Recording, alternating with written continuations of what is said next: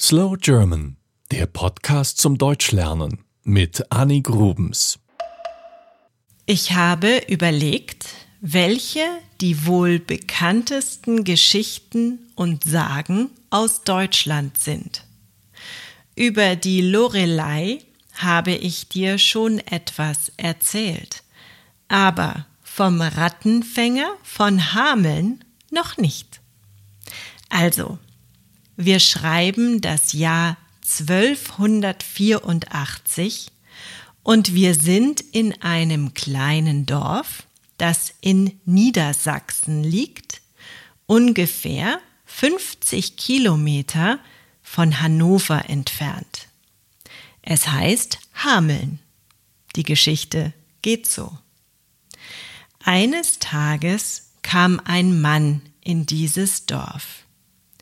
Er war sehr bunt gekleidet und trug eine Flöte bei sich. Sein Beruf? Rattenfänger. Sein Name ist nicht bekannt, genannt wurde er aber Bunting wegen seiner Kleidung. In Hameln freute man sich über seine Ankunft, denn das Dorf war von Ratten und Mäusen geplagt.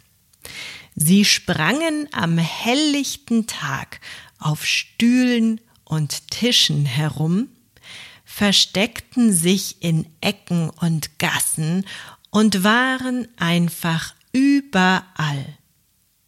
Also versprach man dem Mann viel Geld, wenn er das Problem lösen könnte.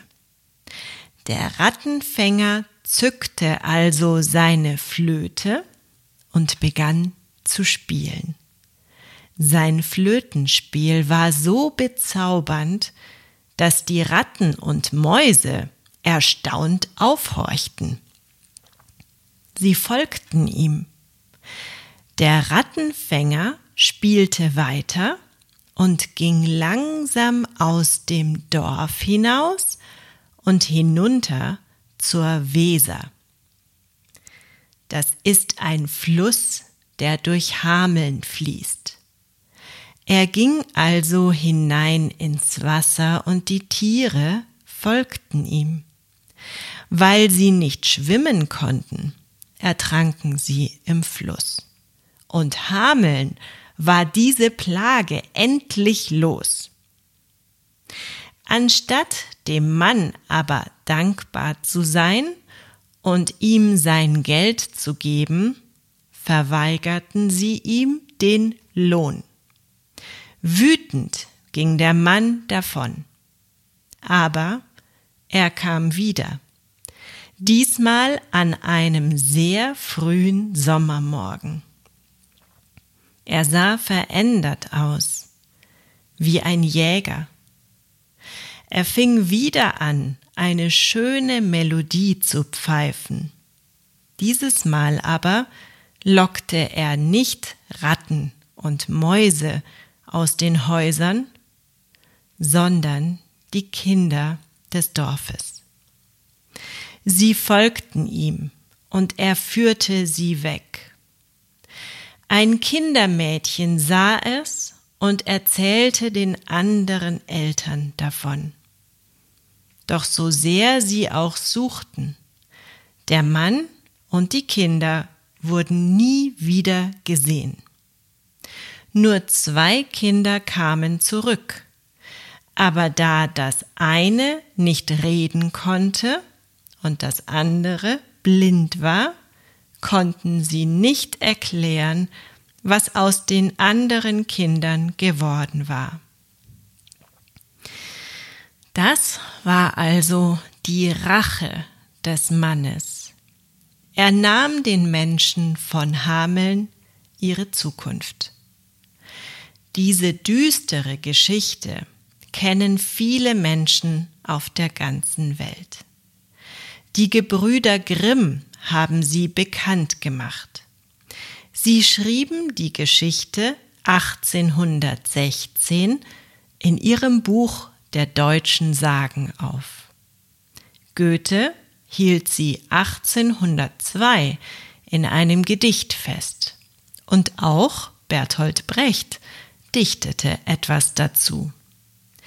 Die Internetseite der Stadt Hameln hat übrigens all diese Originaltexte und Übersetzungen in verschiedene Sprachen parat.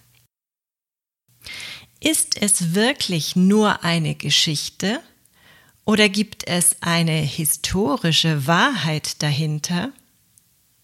Das ist schwer zu sagen.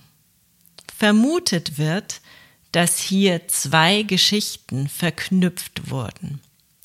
Wahrscheinlich ist der Teil mit den Ratten eine erfundene Geschichte. Denn Ratten und Mäuse scheinen nicht auf Flötentöne zu reagieren. Aber den Auszug der Kinder könnte es gegeben haben. In dieser Zeit versuchte man, Menschen aus Deutschland im Osten anzusiedeln. Vielleicht waren die Kinder also nach Siebenbürgen, Mähren oder Pommern ausgewandert. Vielleicht gingen sie nicht ganz so weit, denn in Brandenburg gibt es viele Gemeinden, die einen ähnlichen Namen haben wie Hameln. Möglicherweise wanderten also junge Menschen aus Hameln nach Osten aus und ließen sich dann in Brandenburg nieder. Zur Erinnerung benannten sie die Orte dann nach ihrer alten Heimat. Eventuell machte der Rattenfänger einfach Werbung für den Umzug. Klingt nachvollziehbar, finde ich.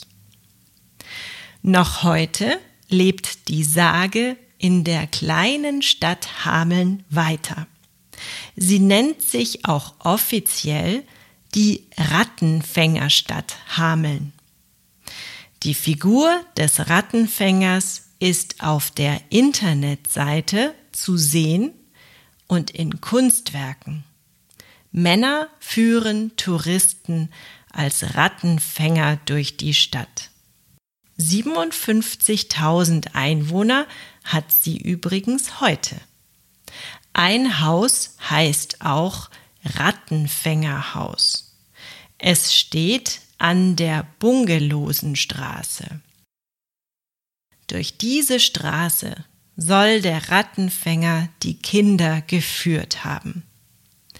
Bis heute ist daher in dieser Straße Tanz und Musik verboten.